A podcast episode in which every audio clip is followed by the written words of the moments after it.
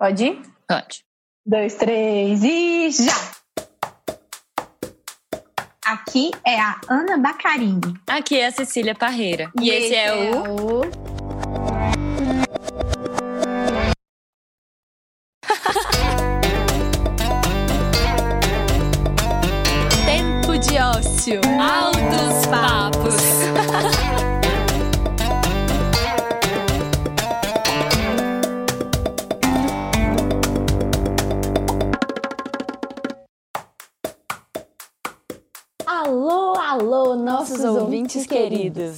Estamos de volta com um tema bem interessante. Hoje vamos falar sobre memórias, abordando a parte científica, a parte afetiva e tudo mais. Começamos perguntando aos nossos convidados, Bela Betônico, Glenn Hudson e Lucas Guerra, sobre as memórias mais antigas que eles têm. Já parou para pensar na sua memória mais antiga? Fica com a gente e bora viajar nesse universo das memórias. Eu me chamo Glenn e a lembrança mais antiga que eu tenho é de um passeio que quando eu era criança, meu pai levava a gente para passear no metrô. Eu sou a Bela, né? Bela Betônico. E a minha lembrança mais antiga é da minha infância na fazenda do meu avô. Meu nome é Lucas Guerra e minha memória mais antiga, umas brincadeiras que a gente fazia, eu e meu avô. Eu lembro de duas. Uma a gente amarrava saco plástico, aquele supermercado, no boneco, tacava da janela como se fosse paraquedas e ficava vendo qual que demorava mais para cair. E aviãozinho de papel. Acho que eram as duas coisas que a gente fazia mais. Era brincar de avião de papel e tacar boneco pela janela. Então, oficialmente, olá a todo mundo. Primeiro de tudo, a gente está muito feliz de ter vocês aqui hoje no programa com a gente. E para iniciar, nossas perguntinhas de sempre. Vocês se conhecem? Eu não conheço ninguém Não. aqui. Ai, ai, também Ai, não. ai, Quer dizer, a gente já se conhece há cinco minutos, né? Ótimo. Vocês sabem sobre o que vai ser a nossa conversa? Gente, eu acho que o que mais tá me matando não é o fato de não conhecer ninguém, é não saber o assunto, pelo É, amor de. Deus, fala o assunto. É, a gente tem uma palavra, né? Aham, Eu tô desesperado. É só. Legal demais. Mas, gente, é isso. Muito obrigada. E para aquecer, né, a gente vai é, falar daqui a pouco um pouco mais sobre essas questões científicas da memória, mas antes nós vamos começar com o seguinte. Entendendo né, que a memória é algo que envolve nossos cinco sentidos e que ela pode ser ativada por eles, inclusive, ou seja, um cheiro, uma música, um toque, um gosto, uma coisa que a gente vê, tudo isso aflora a nossa memória, né? E aí a Lauritias, que é uma grande amiga minha, que inclusive participou do primeiro Tempo Osso, ela deu uma sugestão muito legal pra gente, que é trazer pra cá uma, uma dinâmica, vamos chamar assim, que é o seguinte, a gente quer que vocês contem qual é a música que tem um papel quase que fundamental assim, na vida de vocês e que foi apresentada por uma pessoa muito querida. A gente sabe, mas fica processando, né? Eu ainda tô pensando aqui. Eu já sei mesmo, na verdade. Porque ele falou de Fazenda, né? É aquela música do Milton Nascimento, Fazenda, que é Tios na varanda. Muito bom. E eu lembro, assim, da minha madrinha e do meu tio, assim, que é, um, na verdade, meu padrinho morreu quando eu era muito nova e o meu tio, que já virou meu padrinho, né? Depois de... Eu até, eu até coloquei ele nesse posto há pouco tempo. Que é casado com a minha tia há muito tempo. E eu- eles tocam violão, então acho que é uma memória, assim, de infância deles tocando. É uma música importante, assim. Mas tem várias outras que eu vou lembrando. Lembrou, Glenn, aí? Ah, eu lembrei, eu lembrei, só que é difícil de. Eu não sei. Eu acho que ela chama a música, chama Bem Querer. Bem Querer Marcos Góes. Bem Querer 2, do nome do cantor. É uma música gospel, na verdade. A minha mãe que me apresentou ela. É uma música antiga e que minha mãe que me mostrou. E assim, sempre que eu posso, às vezes eu estou aqui inventando tocar um violão, alguma coisa do tipo. Aí eu vou lá e pego ela, sabe assim, um sábado de manhã que você acorda meio inspirado para fazer, Aham. né? Aí eu vou lá e pego ela, toco um momento, eu, eu- eu sinto ela como um momento de reflexão, sabe? Tipo assim, é muito legal. Canta então um pouquinho pra gente, já que você sabe até tocar. Ah, vamos ver se vai sair alguma coisa aqui. Pera aí. Ah, vem cá, viola. Deixa eu ver se tá afinado. Ela é assim: Que bom é ter você comigo, deitar no teu colo e receber carinho.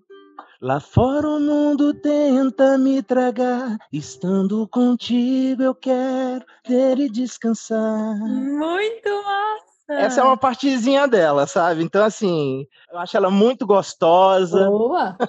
que vergonha, gente. Maravilhoso, Glenn. Nossa, muito massa. Arrepiei aqui. Tu, Lucas Guerra. É engraçado, porque toda vez que a gente fala memória, você fala, tá, pega na memória e tal, e eu fiquei tentando ir lá para trás, ir para o passado, mas sempre era uma música que eu me apresentaram no passado. E eu falei assim, ah, não, isso não, isso é muito recente, mas isso não deixa de ser uma memória muito forte, porque essa música ela me impactou e, e a pessoa que me apresentou também me impactou e, e é o que me vem à mente. E a música é, é do Black Sabbath e chama Planet Caravan que eu não conhecia e, enfim, pela música e pelo momento que foi me apresentado, quando fala em alguém que me apresentou algo, isso que vem à mente. E não vou ousar a cantar, ok? Ainda mais que em inglês. Quer ver, ó? Calma aí, eu vou botar ela no, vou botar ela no, som aqui. Aí gente finge que eu tô cantando, eu dublo ela.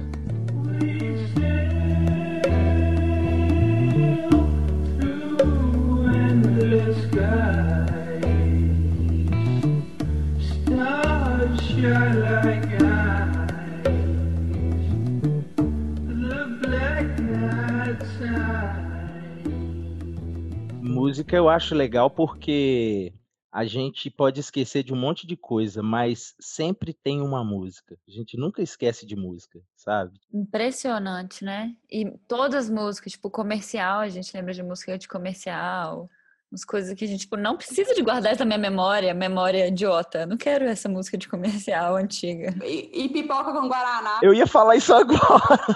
Maravilhoso. Nossa, melhor retorno de propaganda. Pipoca com Guaraná, Guaraná com pizza, né? Aquela da pizza, da Parmalat. Nossa, gente, daqui dos muito bichinhos bom. da Parmalat, nossa. Sabe uma que eu lembro muito da de um menino que falava capa de sofá, cinco reais, capa de sofá, cinco reais, capa de sofá, cinco reais, Venda bordados Dinha, venha já. Eu não sei o que ele falava esse já.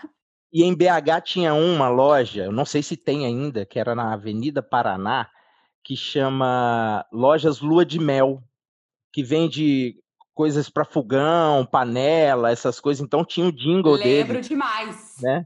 Tinha de na loja é Lua. É, na loja Lua de Mel é hoje, hoje uma, uma tradição. tradição. É. Aí o menino saía de dentro daquela Ai, panela, sabe aquela panela tipo de escola, de escola, aquele panelão de todo tamanho, assim, o menino saía de dentro da panela. Ô, Glenn, você deve ser da minha idade, porque as meninas não devem lembrar disso não, né, Eu não lembro disso. Não lembro. Não. Ah, depois você busca no YouTube aí, que você vai achar. Não vamos revelar, Isabela, não vamos revelar. Nem me perguntaram, né? Eu que vou falar. Ai, gente, então, ó, vamos dar continuidade aqui. Vocês acham que os fatos ocorridos nos passados de vocês, né, já que a gente tá falando de memória, resgatando umas coisas aí do passado por meio de música, por meio das, das memórias mesmo antigas que vocês trouxeram, vocês acham que os fatos ocorridos nos passados são referências importantes para decisões, opiniões e atitudes que vocês tomam no presente e para o futuro de vocês? Ou seja, assim, vocês têm o hábito consciente de buscar no passado as informações para tomar decisões hoje? Eu acho muito importante, mas eu acho que eles não podem nos definir, assim, né? A Isabela do passado era outra Isabela. Eu valorizo, eu entendo, tudo aconteceu, o que eu fiz é foi o que eu dei conta, por exemplo né? Então, assim, você está em outro momento. Então, eu acho que, que os, os fatos do passado, eles não podem te definir as suas atitudes no presente. Com certeza não. Mas, assim, fica o aprendizado, né? Ficam as lembranças. Mas eu acho que a gente tem que se dar a oportunidade de mudar e fazer diferente. Eu acho que, assim, a gente tem que aprender com as nossas experiências. E as memórias servem, de certa forma, para isso para acumular experiência também, né? para arquivar, para documentar determinada experiência. Então, quanto mais a gente, é, a gente vive, mais a gente acumula experiência e algumas delas vão para a memória e ficam guardadas ali, né, para a gente poder aprender, acertar da próxima vez, não errar, né? Eu, eu, eu até procurei enquanto você estava falando aqui uma frase do Roosevelt que achei muito interessante, que é o único, o, o único homem que nunca comete erros é aquele que nunca faz coisa alguma. Não tenha medo de errar, pois você aprenderá a não cometer duas vezes o mesmo erro. Às vezes a gente comete duas, três, quatro, cinco vezes o mesmo erro? Sim. Sabe, eu, eu acredito muito que as memórias, toda vez. E é, e é uma coisa meio automática, sabe? Tipo, se você. É, é meio automático, é como tipo assim, ó, não põe a mão ali que vai queimar, sabe? A criança, por exemplo, a criança pôs a mão na tomada, tomou choque. Ele não vai pôr a mão mais, porque a memória dele traz essa lembrança. É, eu acho que funciona meio como que um instinto. Eu acredito nisso. Eu concordo também. Eu acho que assim entra mais quando você falou a palavra consciente, aí complica, porque eu não lembro quando eu pensei assim, ah, o que, que eu errei no passado e vamos ver no presente e futuro. Mas eu acho que é muito um aprendizado constante e mais do sub mesmo, assim, do, sub, do subconsciente, para que, que a gente não fique botando a mão na tomada o tempo todo. Que, querendo ou não, às vezes a tomada vai parecer atrativa, né? Mas se você já enfiou a mão lá e já tomou aquele choque, e acho que isso vai aprendendo, né? O exemplo da tomada. Se colocou a mão lá, claro, né? Uma coisa ruim, um choque. Mas às vezes você tomou uma decisão no passado, né? Com a sua consciência do passado, que se você fizer a mesma coisa no sua consciência do presente, você pode ter uma, uma consequência mais legal, uma outra coisa. Então, às vezes, você fica, você fica preso numa coisa que, por exemplo, deu errado no passado, não quer dizer que vai dar errado hoje. Por isso que eu, que eu coloquei isso mais como uma questão de acúmulo de experiência. Porque através da experiência você vai saber tomar a decisão mais assertiva, mais acertada, sei lá qual termo, mas a decisão que você acha que é certa para esse momento agora, baseado no que você já passou sabe? Eu, eu, vejo isso muito acontecendo, tipo, no sentido de, baseado no que eu já passei em relação àquilo, eu não quero de novo passar por isso, sabe? Conheci uma pessoa que é assim, assim, assada, não é o, o que eu quero para mim. Ou estou querendo aprender isso, mas já tentei fazer isso um tempo atrás e eu vi que, que deu certo e vou de novo nisso e vou fazer, vou ampliar um pouco isso. Então a gente acumula experiência e eu acho que a minha forma de pensar que é isso, que a experiência ela ajuda a gente a tomar decisões. Mas aí, Isabela, eu acho também, eu, eu, eu pensei aqui, aí entra numa questão muito do, do certo e errado para a gente, e, e porque às vezes alguma, algumas coisas que eu posso ter feito no passado, que eu julguei certo naquele Lucas de, sei lá, 10 anos atrás, fosse certo para mim, mas moralmente ou na sociedade não era o correto. E hoje eu vejo isso. Mas aí o certo vira errado e o errado vira certo, depende muito da pessoa e do ambiente. Igual, assim, a gente tira do, do contexto um fato ou uma experiência, ainda mais quando envolvem duas pessoas, né, que é mais uma variável infinita ali para a equação. É isso, acho que a gente tentar tirar o, o, máximo possível de cada coisa e que a gente consiga aplicar em situações diferentes e em erros diferentes. Uma coisa que eu estava pensando a partir disso que vocês falaram, assim, principalmente do que a Isabela falou, eu acho que é muito assim, quem nunca, tipo assim, deitou a cabeça no travesseiro e refez a mesma cena que aconteceu mais cedo, sabe? Porque depois que você vive a coisa, você já é uma pessoa diferente. E aí, assim, pelo menos comigo, eu sempre fico assim, nossa, quando acontecer isso de novo, eu vou agir dessa outra forma, tipo assim, você elabora depois, sabe? Acho que isso é, que é legal. E tem a ver um pouco com viver a coisa e também esquecer dela, de certa forma, sabe? Para você poder fazer de uma forma diferente, assim. Ou então, assim, né? Você fala, não, quando eu viver de novo, vou fazer diferente. Aí vai lá, quando você vive, você fala, nossa, fiz a mesma burrada de novo, né? De novo isso aqui. Ou até mesmo uma ação do dia a dia, né? Esse lugar do esquecimento que é interessante, né? Porque o esquecimento é crucial, assim, para a memória. E é por meio do esquecimento que ficam o, as memórias que de fato são importantes e relevantes, que inconscientemente ou conscientemente a gente decide que são importantes ou não importantes. E é por meio do esquecimento também que vem conhecimento, que vem aprendizagem, aprendizagem mesmo de escola, tipo, e aprendizagem de vida, né? Enfim. Mas assim, qual que é a relação de vocês?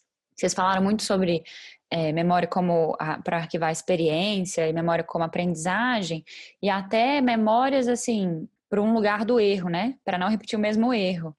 Mas e quando as memórias são boas memórias, por exemplo, outro tipo de memórias que se não memórias que, que de certa forma nos frustraram e que a gente não quer que se repitam, né? É, é, fatos que a gente não quer que se repitam. Enfim, no, no trabalho de vocês hoje, na profissão de vocês, qual que é a relação da memória? Como é que vocês trazem a memória assim para o dia a dia ou de fato para o ofício? Eu só queria perguntar uma coisa antes da gente entrar nisso, é que quando você falou do esquecimento ser importante, se você pudesse escolher o que você ia lembrar, o que você ia esquecer, ia ser parecido ou muito diferente do que realmente você esquece do que você lembra? Assim, o quanto a memória faz escolhas que você não entende ou que são compatíveis com o que o seu cérebro pensa? Eu lembro de umas coisas que, assim, eu não entendo. É... Exato. Não, total. Eu acho que se a gente pudesse escolher, com certeza, tipo assim, co coisas que a gente se frustra, a gente não quer lembrar, uhum. né? A gente quer esquecer, igual. E coisas, tipo, muito pequenas também, às vezes, né? Sei lá. Sei, alguém te entregou um copo em determinado momento. Eu tenho uma memória na minha cabeça de quando eu era muito pequena, estava numa escola que chama Lúcia Casa Santa, que a Cis também estudou. É, e que, tipo assim, eu tenho uma memória de estar lavando a minha mão no banheiro, e aí eu lembro que a minha colega falou comigo, e, tipo assim, eu devia ter uns nove anos, mas assim, era uma coisa completamente irrelevante, sabe? Eu tenho memória disso acontecer, mas por quê, né? Por que, que a gente guarda momentos que não são, sei lá, de filme, assim, sei lá? Quando você bloqueia a memória, tipo assim, por um mecanismo de defesa, uhum. de trauma, repente né? é um trauma, um mecanismo de defesa, você vai lá, vai lá e bloqueia, sabe? Uhum. sabe? Então, mas e o bloqueio consciente, né? Porque a, eu acho que as memórias vão estar sempre ali.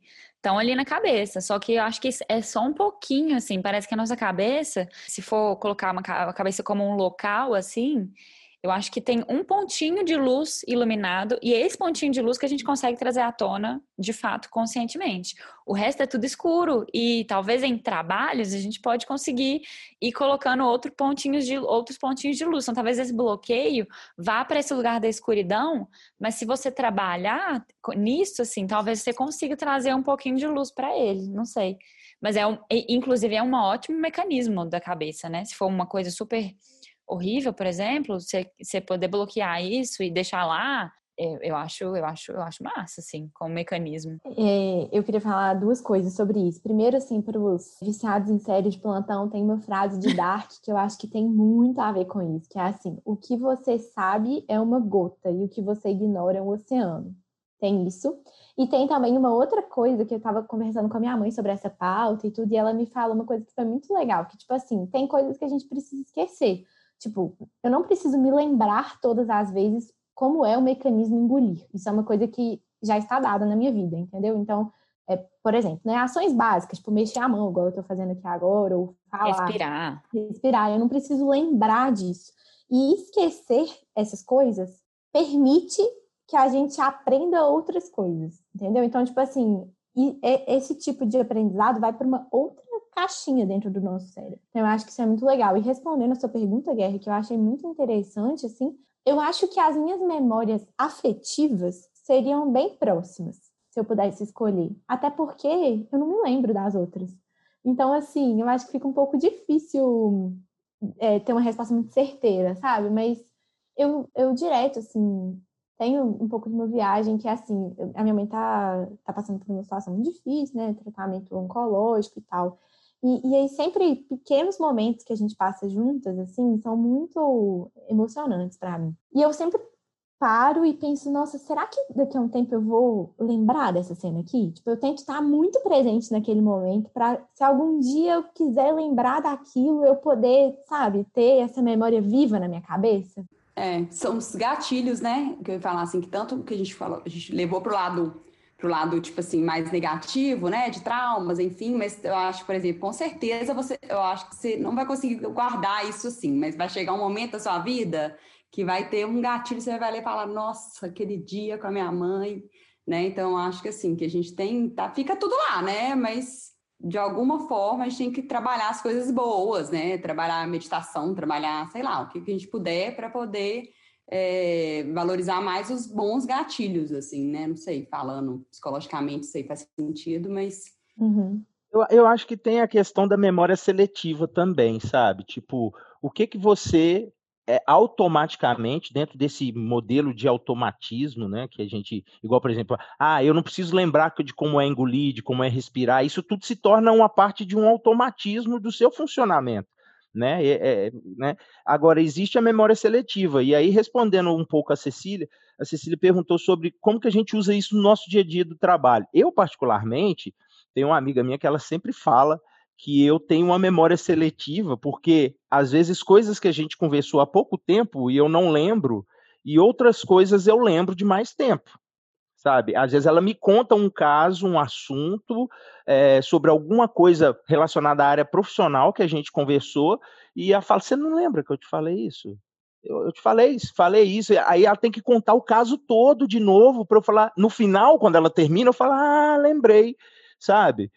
Por quê? Porque eu acho, eu acredito que, tipo assim, talvez eu tenha uma outra coisa para colocar no meu repositório da cabeça, que talvez seria um pouco mais importante que aquele assunto específico. Então, eu acredito que talvez possa ser uma questão de memória seletiva também. Tem coisas que eu esqueço fácil, fácil, fácil, facinho demais. Tem coisas não, tem coisa que tipo fica lá. São coisas que você considera que você tem interesse ou não? Ou normalmente você esquece as coisas que te falaram, mas que você não tem interesse? Não, geralmente são coisas que, às vezes são coisas que eu não tenho interesse, mas que são importantes.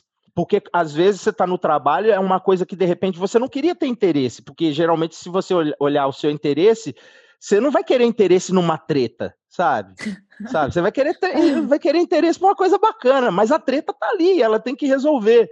Então, né? Então eu acho que assim é, é um grau de importância que é, é, eu sinto que é uma coisa meio automática classificar esse grau, esse grau de importância das coisas na memória, sabe? Porque isso às vezes acontece comigo também, às vezes durante a conversa, eu mas uma conversa que eu não tenho interesse, eu percebo que minha, minha cabeça está em outro lugar e eu nem sei mais sobre o que, que eu estou conversando. Assim, durante a conversa, eu, tipo, o que a gente está falando? tipo assim, foi mal, mas eu peço desculpa, minha mente voou.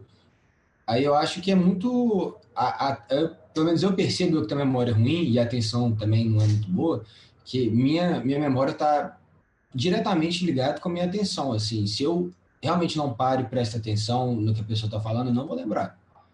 E é uma coisa que eu estou tendo mais dificuldade cada dia, é realmente estar atento em coisas que não necessariamente são minha prioridade de atenção, mas que eu, são importantes. Mas, assim, importância e interesse é muito diferente no meu, no meu ponto de vista. Então, isso é um problema, porque eu preciso lembrar as coisas importantes que eu não tenho interesse. É a vida, né? Por exemplo, nome das pessoas, né? Você conhece uma pessoa ali, alguma coisa mais comercial, assim. Nome, né? Oi, fulano, qual é o seu nome? A gente tem mania. E eu sou a pessoa que eu sempre pergunto o nome, aí passa, tipo assim, dois segundos, você fala, gente, qual é o nome dele? Ele acabou de me falar o nome e eu esqueci. E na hora que a pessoa fala o nome, eu nunca lembro, que eu não vou lembrar. Então, tipo assim, ao invés dela falar o nome eu, e eu já pensar assim, eu não vou lembrar, eu preciso prestar muita atenção. Eu já fico tipo, lá, lá, lá, lá, lá, lá. Aí na hora que eu quero falar com a pessoa de novo, eu, caramba, qual que é o nome dessa pessoa mesmo? Quando você não lembra que é chamar a pessoa, ei, tudo bem? Ei, dá. É muito impessoal não falar o nome. Eu já aconteceu isso comigo várias vezes, de, de chegar várias vezes, passar na rua, falar, ei, Glenn, a pessoa, porque a Glenn é muito difícil da pessoa esquecer, né? Então aí fala, ei, Glenn, tudo bem? Aí eu, oi, tudo bem? Tá? E, e, aí você não lembra de onde você conhece a pessoa, você não lembra o nome da pessoa, você não lembra, e aí a pessoa fala assim, e aí, como é que tá lá? Como é que estão as coisas lá? Lá onde? É. Pelo amor de Deus, fala, me dá uma dica, fala um lugar, fala o número do ônibus, o nome de uma rua, que aí, que aí dá o gatilho, que é o que a Isabela falou, o gatilho, sabe? Só que a pessoa não fala e você fica aquela conversa ali de tipo assim, ah, tá, então beleza, e o pessoal lá, tá joia? Tá joia. Um abraço para todo mundo, tchau, tchau. Quem é essa pessoa? Não lembro. Legal, Direto também, gente. Oh, uma coisa que eu, que eu fazia muito, assim, era. Ultimamente eu não tenho feito tanto, acho que é porque a gente está de quarentena, mas eu tenho, tipo, um bloco de notas com o nome de pessoas importantes. Eu sou meio metódica, né, gente? Mas ok. É porque, assim, no, na minha profissão, e até na faculdade mesmo, eu, a gente encontra com muita gente e eu gosto de saber o nome das pessoas, assim. Do faxineiro ao diretor da universidade, sabe como? Eu gosto de saber, de tratar do mesmo jeito e tudo. Então, eu tinha um.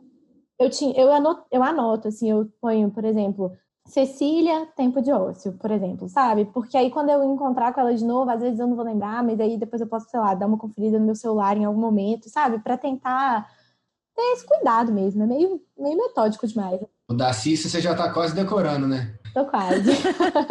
é, voltando para a pergunta, né? Lucas e Isabela, vocês querem falar um pouquinho de como que é essa relação da memória com o trabalho de vocês hoje? Então, eu trabalho com fotografia e com vídeo, e isso é diretamente ligado com memória. E o legal é que não é uma memória. O, o que eu mais gosto na fotografia é fotografia documental, e, e o importante é que não é uma memória minha, é uma memória deles para o mundo. Ok, é o meu ponto de vista, é como eu enxergo, a, a minha fatia da verdade, o que seja, mas é uma memória de um tempo específico e de um lugar específico, de uma cultura específica para o futuro e para o presente também. Enfim, e eu acho que isso, eu gosto muito da fotografia documental pelo valor que ela tem de, de presença no tempo. E a, a qualquer momento que, vamos supor, sei lá, daqui a 50 anos alguém consumir aquele conteúdo, aquela foto que eu criei, a ideia é que ela consiga entender como aquelas pessoas viviam, o que era feito, um pouco desse, desse tempo. Então, meio que eu acho que o meu trabalho, a memória, está mais relacionado numa cápsula do tempo, como se fosse. E também tem um lado pessoal, né? Que às vezes eu vejo as fotos, vejo os vídeos que eu faço e falo assim, putz, nossa, aquele momento, aquele, aquela cultura e, e, tal. E até uma técnica que eu vi outro dia de um cara era assim, como trazer melhor a memória nas suas fotos é tirar menos fotos. Isso é mais de celular. O que ele fazia assim era todo mês ele limpava o celular e deixava só as fotos principais, porque quando você tem muita foto, você não vai ficar vendo o seu rolo de câmera. Mas se você tem, sei lá, uma foto por lugar é, por dia ou não sei que seja, é muito mais fácil, muito mais fácil você voltar, acessar isso e poder ter essa experiência de novo, poder, enfim, ter todo, toda essa memória mais presente. Eu acho que a Isabela falou uma coisa muito interessante, que é a palavra gatilho, sabe? O quanto que é importante o gatilho para a memória. E você falou uma coisa aí que é fundamental, porque, por exemplo, você pode ver a mesma foto em diferente tempo, em diferentes tempos, que você vai ter gatilhos diferentes, vão, vão gerar gatilhos para lembranças diferentes. Elas vão acessar emoções diferentes. Já viu? Você, você vê uma foto e aí você fica com raiva daquele momento, e aí daqui a pouco você vê a foto, você tem um outro sentimento em relação a ela. Morre de rir às vezes, né? Você ri. Não, é... gente, pensei nisso aquele dia, pelo amor de Deus, né?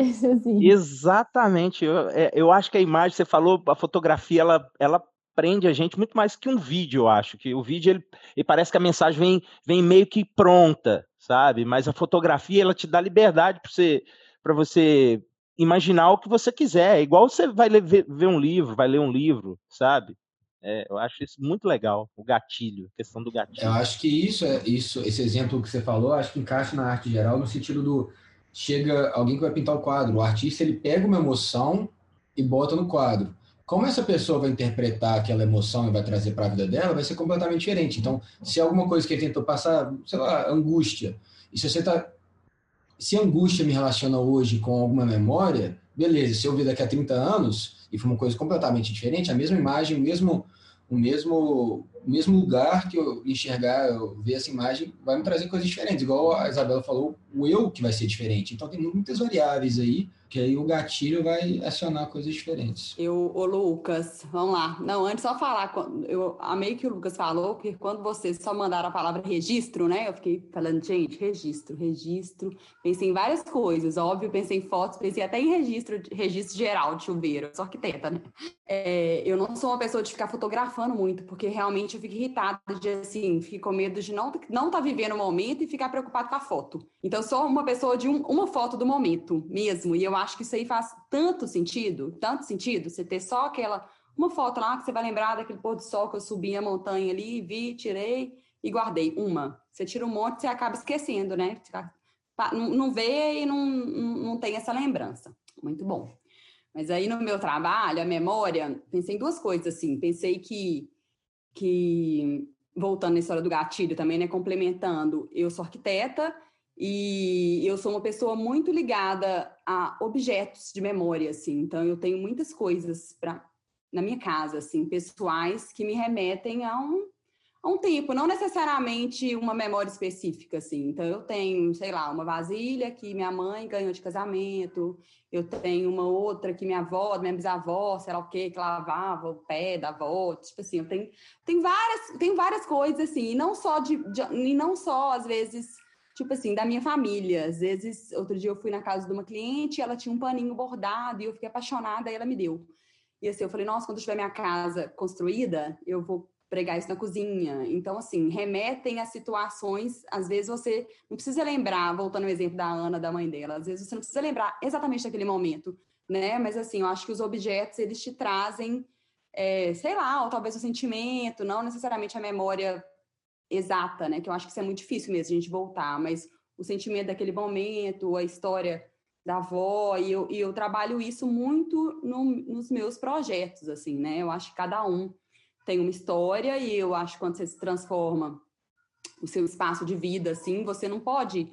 É, pode, pode, né? Mas assim, você é, é, é, preciso entender a história daquela pessoa, né? Então, assim, o que ela traz de bagagem, o que, o que, então, assim, você fazer um espaço com o que a pessoa já tem, ou então, assim, criar, usar o espaço para criar novas memórias também. Então, acho que a transformação do espaço, né, no projeto arquitetônico, ele é muito é, importante por isso, porque você transformando espaço, a partir do momento que você faz uma reforma na sua obra, na sua casa, ou sei lá, no seu, no seu trabalho, ou vai construir uma casa nova, você está é, criando, né, transformando espaço para criar novas memórias. Então, assim, isso aí é uma coisa que eu valorizo muito e realmente esse assunto me deixa, tipo, louca.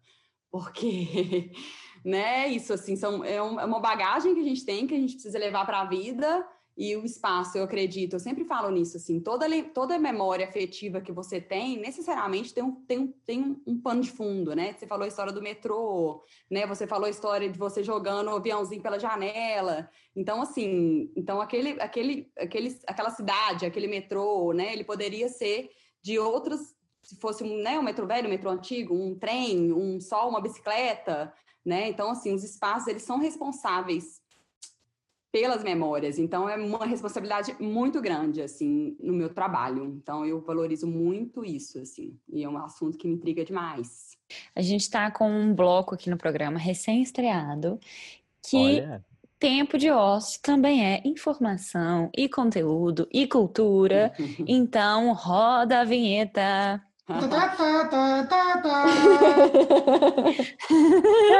Na loja Lua de Mel é hoje uma tradição. Capa de sofá, cinco reais. Eu não vejo a hora. Compre batom. Momento informativo. Altos papos cabeça. Aqui, então a gente vai trazer algumas informações para construirmos mais reflexões.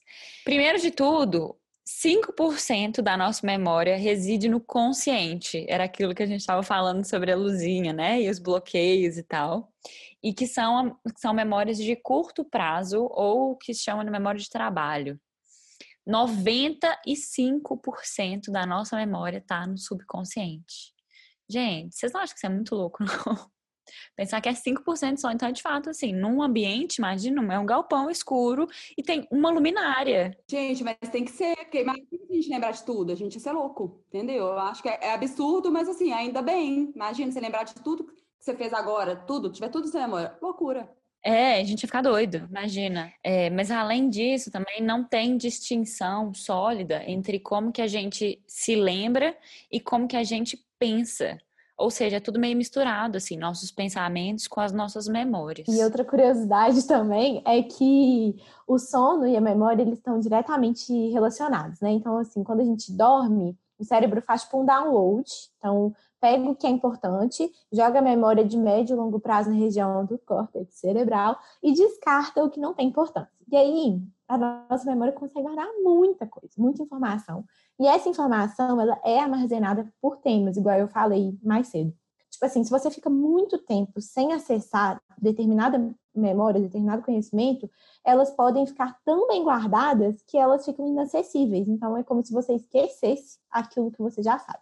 E aí, beleza, então vamos lá. Então, como a gente tem a consciência de apenas 5% da nossa memória, será que esses outros 95% são responsáveis pelo inconsciente coletivo? Por exemplo, eu e uma pessoa que eu não conheço, a gente faz diariamente o mesmo caminho. Então a gente pega, sei lá, o mesmo ônibus, desce no mesmo ponto, vai trabalhar no mesmo prédio. A gente recebe durante esse caminho os mesmos estímulos. E, e aí a gente né, memoriza inconscientemente 95% das nossas experiências. Então, será que isso é, faz com que as nossas intuições e percepções de mundo sejam parecidas? Eu acho que não. Vamos pensar, eu, eu assim, uma analogia muito esdrúxula mesmo. É como se cada, da, cada coisa, cada memória que você colocasse no seu subconsciente fosse um número, né? uma data. Uh, um dado, um, dois, três, quatro, cinco, seis, sete. Mas como você coloca isso numa equação é completamente diferente. Às vezes, aí dentro de você, você tem um sinal de mais, menos e vezes. E ela tem de divisão, multiplicação e raiz. Então, eu acho que mesmo os dados sendo iguais, a gente percebe diferente. Eu mesmo já perce... eu mesmo vejo hoje, depois de é, enfim, ter seguido a carreira de fotógrafo, eu enxergar a luz completamente diferente do que eu enxergava antes. Então, se eu fizesse o mesmo caminho de antes, hoje, eu veria coisas diferentes. E eu, mesmo enxergando assim, as mesmas coisas, eu veria de uma forma diferente, não coisas, mas de uma forma diferente. Então, acho que as pessoas têm sinais de, de enfim, matemáticos diferentes e a gente também pode transformar nossos sinais são, são muitas variáveis, né? Assim, por mais que você tenha o mesmo caminho, cada um vai ver de uma forma, acho fato. Mas assim, eu acho que não necessariamente vem disso, de mesmos estímulos, né? Porque é, você vê coisas replicadas, por exemplo, aqui no eu tô aqui no interior, no, né, no fim do mundo, e que talvez eu tenha criado criado alguma, alguma situação, alguma coisa de uma pessoa que está lá em Nova York, no auge, né, da, da modernidade, né, da, da, confusão, e assim, são outros estímulos, e talvez o, o, o, a criação, o que, que vem a ser aí, é parecido.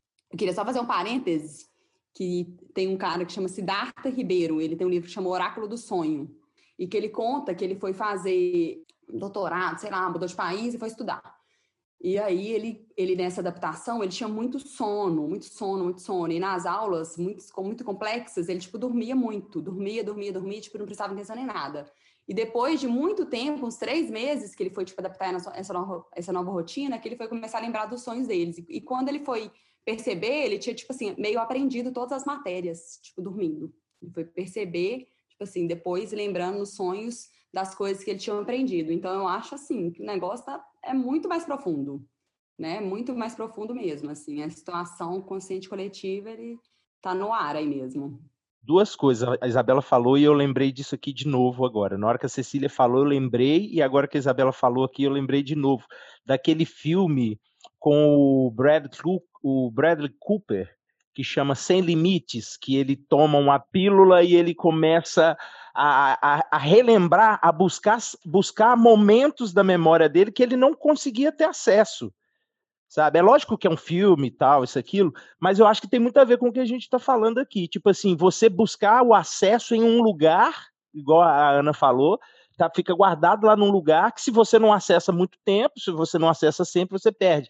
E aí no filme eu achei legal que ele, ele começava a acessar, é lógico, devido ao remédio, ele começava a acessar e ter respostas para qualquer situação.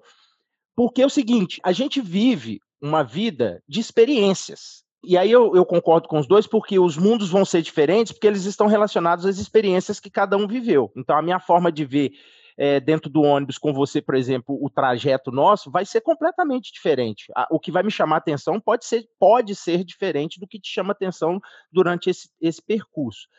E, e a gente vive uma vida de experiência e o acúmulo dessa experiência, ela pode nos dar resposta para qualquer coisa. Eu acredito muito nisso. Só que muitas das vezes a gente não tem a capacidade de lembrar a resposta certa para aquilo. Mas eu acho muito pouco provável da gente viver uma situação em que a gente já não passou por aquilo e já não viveu, já não teve uma já não viu aquilo de uma forma talvez até inconsciente, sabe? Eu acho que isso é o eterno retorno de Nietzsche, assim. Tem um livro que eu li que me marcou demais, que é A Insustentável Leveza do Ser, e que traz muito essa reflexão. Vocês estavam falando, eu só queria complementar um pouquinho que, assim, o, o trajeto do ônibus, eu, eu concordo com vocês também, mas eu pensando assim, para além disso, tipo, a sociedade que a gente está inserido, as informações, né? Sei lá, o mesmo jornal, o mesmo contexto do país. Como é que é isso? Isso, isso é o que faz o inconsciente coletivo? Tem uma coisa assim que o inconsciente coletivo, eu tô tentando lembrar de coisas aqui que eu acredito que sejam do inconsciente coletivo. E talvez preconceitos entram dentro do inconsciente coletivo. O machismo entra dentro do inconsciente coletivo, né? É, uns achismos também, assim. E são coisas que a gente pega pra gente e leva pra vida. Se a gente não para pra desconstruir isso, Será, gente? Eu não acho que isso é consciente. Não sei se isso é um inconsciente coletivo, não. Essas coisas que a gente generaliza e fala assim: ah, todo, todo homem é XYZ. Ou toda mulher é não sei o quê. Não, eu acho que isso é cultural. É, eu também eu não vejo como inconsciente, assim. Isso é cultural? Isso não... Mas isso não faz parte de inconsciente coletivo? Não, eu acho que não. Eu acho que não. Também não. O que, que seria um exemplo de inconsciente coletivo, então? Por exemplo, o fato da gente estar pensando sobre isso, é, eu acho que tem a ver com muitas pessoas estarem conversando sobre esse assunto, sabe? Eu acho que o inconsciente coletivo está mais ligado às sensações, a, por exemplo, é, é, essa situação política que está no país. A gente se sente fragilizado de alguma forma com isso. Eu acho que o inconsciente coletivo está mais tá um pouco mais ligado com a sensação do que com uma ideia específica. Eu penso que talvez que talvez possa estar relacionado a alguma coisa que foi tipo meio que dada para você, sabe? Tipo passada de, de sabe? Por que, que, de repente, uma criança que era bebê, que não, que não teria como lembrar de um cheiro de alguma coisa, quando chega, ela se, ela se identifica com o cheiro de alguma coisa já adulta, sabe? Ou adolescente, se ela não lembrava. Eu acho que tem, tem mais a ver com isso também, bem desse, bem indo para esse lado. Eu acho, Ana, o que, que você falou, que na verdade, assim, é o comum, né? Eu acho que também o que você falou não é inconsciente coletivo. Eu acho, assim, a situação do país que a gente está vivendo, todo mundo tem uma ideia e fazer alguma coisa, né? Você, você tá criando esse conteúdo e tem uma outra pessoa também fazendo podcast com esse conteúdo. Eu não acho que isso é inconsciente coletivo, não. Eu acho que isso aí é uma coisa, assim, é o, é o, é o ambiente que está nos proporcionando chegar nessa, nessa situação, que várias pessoas vão chegar. Eu acho que inconsciente coletivo é, é assim são pessoas que estão em momentos diferentes, que elas não vivem o mesmo trajeto do ônibus, né? Então, assim, é eu aqui, a outra pessoa lá, sei lá onde, com outra história de vida, com outra memória de vida, com outro que for. E assim, e aí surge a mesma ideia. Exemplificando o inconsciente coletivo. Ainda que precise de um tempo para ser absorvida, a teoria do inconsciente coletivo pode ser entendida por todos. Então, por exemplo, a figura de Deus. Ninguém nunca viu a figura de Deus. A ideia aqui não é é contestar a sua existência ou não, mas nenhum de nós chegou a uma conclusão real sobre o tema. Para interpretar da forma que entendessem, nossos antepassados alcançaram a imagem de um homem velho e branco para condensar a figura. Assim, quando muitas pessoas rezam, procuram mentalizar essa imagem para entrar em contato com ela. É, Cobras. Durante milênios, a cobra foi tratada como símbolo de traição, esperteza e medo pela humanidade. Ainda que seu significado mude conforme a região, fomos induzidos a temer esse animal. Mesmo os que não encontram o animal de fato se sentem amedrontados. Dessa forma, graças ao inconsciente coletivo, instantaneamente sabemos que ele coloca nossa vida em risco. Aí entram outras coisas, aranhas, extraterrestres. Então, assim, mas olha como que é interessante é a figura de um extraterrestre é um inconsciente coletivo, porque quem viu extraterrestre de Isso fato? é bem semiótica também, né?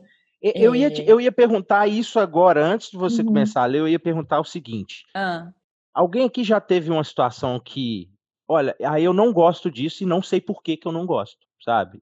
Ou eu gosto disso e não sei por que, que eu gosto. Claro, até com pessoas, né? Às vezes você fala, nossa, essa, essa pessoa aí. É, eu não gosto de determinado cheiro, ou eu, go eu não gosto. E, vo e você não tem nenhuma experiência, você conscientemente, você nunca passou por alguma experiência que te levasse a não gostar de determinada coisa, ou gostar demais de determinada coisa. Uhum, uhum. Sabe? Eu acho que tem muito a ver com isso, sabe? Sim. Eu, na hora que a gente estava falando de de inconsciente coletivo, eu também abri aqui e veio o exemplo da cobra. Só que eu comecei a pensar num outro assunto que eu estava conversando outro dia, sobre os instintos humanos.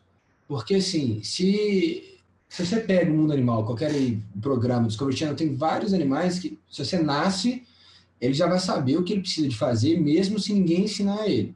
E nós, seres humanos, nós entendemos que o, o ser humano ele não é capaz de nada caso ninguém o ensine. Que nós somos muito frágeis e de fato somos como bebês, a gente não conseguiria sobreviver se não tivesse alguém cuidando, etc e tal. Mas até que ponto a cobra vem de uma parada que é o inconsciente coletivo é instinto? E até que ponto, tipo, o instinto é separado do inconsciente coletivo? O instinto é uma coisa criada a partir de gerações, o instinto é uma coisa que se nós se fôssemos tipo a segunda geração a gente já teria. É, é da natureza ou é da evolução de um ser? Fica aí esse questionamento para os nossos ouvintes e para nós mesmos. Não, mas eu já estou pensando, eu vou convidar um psicanalista para poder falar sobre isso no GTV. Parou, parou, parou. Para tudo introduzimos um conceito aqui nesse finalzinho do nosso programa e a gente viu que era muito mais complexo do que a gente estava imaginando. Então aí percebemos que seria muito mais massa se tivéssemos um psicanalista para falar sobre isso com mais propriedade, né? Mas aqui as nossas conversas, como vocês já sabem, são bate-papos de mesa de bar. Então, não tem certo, não tem errado, todo mundo pode adaptar quando quiser. Contudo, com o compromisso de também trazermos informação de qualidade, convidamos vocês todas e todos, ouvintes, a correrem lá no nosso Instagram, porque fizemos o que a Ana já tinha falado aí na gravação. A gente convidou o Olavo, psicanalista, para falar sobre Carl Jung e a teoria do inconsciente coletivo. Tá lá no arroba Tempo de Ócio. E aí lá estávamos nós especulando sobre o que poderia ser inconsciente coletivo.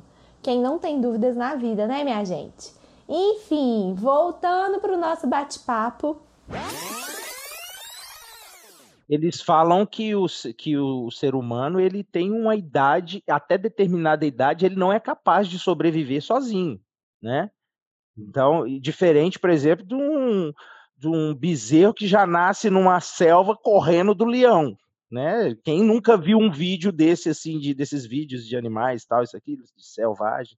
Então, acho que faz muito sentido levar essa questão, tipo, o instinto, sabe? Porque se eu coloco um bebê que aprendeu a andar agora ou está engateando agora perto de uma cobra, coitado. Ele não vai ter o instinto de fugir do animal. Ô, gente, mas eu tô muito aqui na minha cabeça com essa da imagem de Deus. Porque eu acho que isso, além do inconsciente coletivo, isso é uma memória histórica, né? E aí fiquei, tô aqui viajando, pensando nisso de memória histórica e como que é importante a memória e o nosso passado para a gente fazer um futuro diferente, por mais clichê que isso possa soar, né? Mas assim, pensando de fato em como que isso é, é muito delicado, né? E hoje, por exemplo, a gente vê governos, situações políticas e não só aqui, né, mas no mundo que ficam tentando apagar a história e, e, um povo sem história não é um povo livre, né? E, e aí, como que é importante a gente conhecer nosso passado e as nossas origens também para a gente entender quem que a gente é. E, e é muito doido pensar o quanto que a memória, então, é uma grande criadora de realidades. Porque é por meio delas que a gente vai decidir, por exemplo, uma coisa bem concreta, em quem votar né, para nos representar. É por meio delas que a gente vai estabelecer a relação com os outros indivíduos. É por meio dela que a gente vai falar que Jesus, então, Deus é a imagem do homem branco de cabelo de cabelo longo e olho verde. Eu ia só colocar mais uma mais uma lenha nessa fogueira. A lenha. que uma vez eu estava num num, numa palestra. E aí separaram as pessoas em grupo para discutir sobre vários assuntos. E aí uma menina, não sei porquê, o assunto foi lá para constelação familiar. E aí a menina veio, veio falar que, você falando de, de memória, né? Que sem memória, você sem, sem conhecer a sua história, você, né? Como que você vai tomar essas decisões? É muito complexo, porque tem pessoas que realmente não conhecem a sua história. Falando de memórias, e ela falou: eu fui adotada e, né, tipo, criança, e eu não sei nada da minha família biológica, nada, e ela falou que ela, ela, ela tratou isso depois em constelação, né, que é assim, que é o aceitar a mãe adotiva, né, como a mãe e honrar a mãe biológica, mas assim, ela não tem, ela não sabe da história dela, não sabe. Então, assim, é um, tipo assim, nasci do zero e aqui, né, comecei a criar as minhas histórias óbvio que está no inconsciente, né? Aí pode ser que talvez juntes inconscientes coletivos, eu acho que é uma mistura aí. É muito complexo. Pesado, hein? Eu fiquei até sem resposta aqui agora. É, gente, mas olha, nós estamos chegando no final e para fechar, assim, bem fechando mesmo, eu quero que cada um tente dar uma resumida em uma palavra, se possível. O que, que fica de memória dessa conversa de hoje? Vontade. Vontade demais. Glenn, você que é o cara aí das palavras bonitas, vai lá. Não, eu não sou não, mas eu acho que o que fica para mim aqui é questionamento. Eu acho que para mim fica curiosidade, no sentido de querer buscar e entender mais, porque é um universo, assim, acho que quanto mais a gente buscar também, a gente não vai saber não, mas assim, gastar um tempo tentando entender algo que não vai dar para entender, mas é assim. 42 palavras depois. Então, era só uma, né? Uma palavra. Troca, troca, troca, troca. É, a palavra é síntese. Pronto. Ainda bem. Edita, Volta a fita, volta a fita, volta. Curiosidade. Devolver. Não, mas fechando aqui, fechando aqui então. Curiosidade, questionamento e vontade. É assim que a gente fecha hoje, seguindo aí então com vontade de questionar nossas próprias curiosidades, tá bom, gente? Então é isso. Maravilhosa. A poeta, bicho. Nossa. Arrasou. Gente, aqui, muito obrigada mesmo pela disponibilidade, assim, de se jogar nesse papo aqui de mesa de bar. Vamos procurar trazer um psicanalista para aprofundar isso mais aí nas nossas redes, que eu acho que vai ser legal. Mas é isso, valeu pela disponibilidade, espero que vocês tenham gostado. E, assim, é muito, muito importante para a gente essa presença aqui nesse começo desse programa, né? Muito obrigada, gente. que agradeço o convite. Maravilhosa, gente. Maravilhosos. Vocês também, dois maravilhosos. Maravilhosos todos. Muito obrigado pelo convite, eu fiquei muito feliz, preocupado, né? Porque eu não sabia sobre o que que era, mas Não precisou. fiquei muito feliz, muito feliz mesmo de ter sido de participar desse momento. Que bom. Ah, que bom, nem conheço, considero parte do Exato, gente. Isabela e Glenn que eu não conheço. É muito gostoso que parece que a gente já se conhece. Amei, tipo assim. amei, gente. Verdade, bom, né? Eu acho bom isso também. Identificação. Bom conhecê-los aí, obrigado pelo convite. Fechando com chave de ouro mais um episódio deste programa maravilhoso desse nosso Brasil. Nó, a gente falou sobre coisa demais. Viajamos nas memórias dos participantes por meio de músicas. Falamos sobre a relação das memórias com o nosso presente. Também refletimos sobre as memórias que ficam conosco por uma vida, compartilhamos uns dados bem legais sobre o cérebro e o armazenamento das memórias, ah, enfim. E passando aqui para pedir do fundo do core mesmo, para que se você gostou, compartilha, ajuda nós a ganhar um mundão. Não, sério, gente, faz download aí do nosso episódio, faz toda a diferença pra nós, galera. E se você curte o nosso rolê e tem vontade de participar da mesa de bar mais faladeira desse Brasil, vem de inbox nas redes sociais. Bora fazer acontecer. Ah, e não deixa de ouvir as nossas pílulas urgentes. Semana que vem sai mais um episódio sobre mais um tema muito bom. Seguimos em diálogo nas nossas redes, hein? Arroba Tempo de Osso. Um, beijo, um cheiro e até a próxima.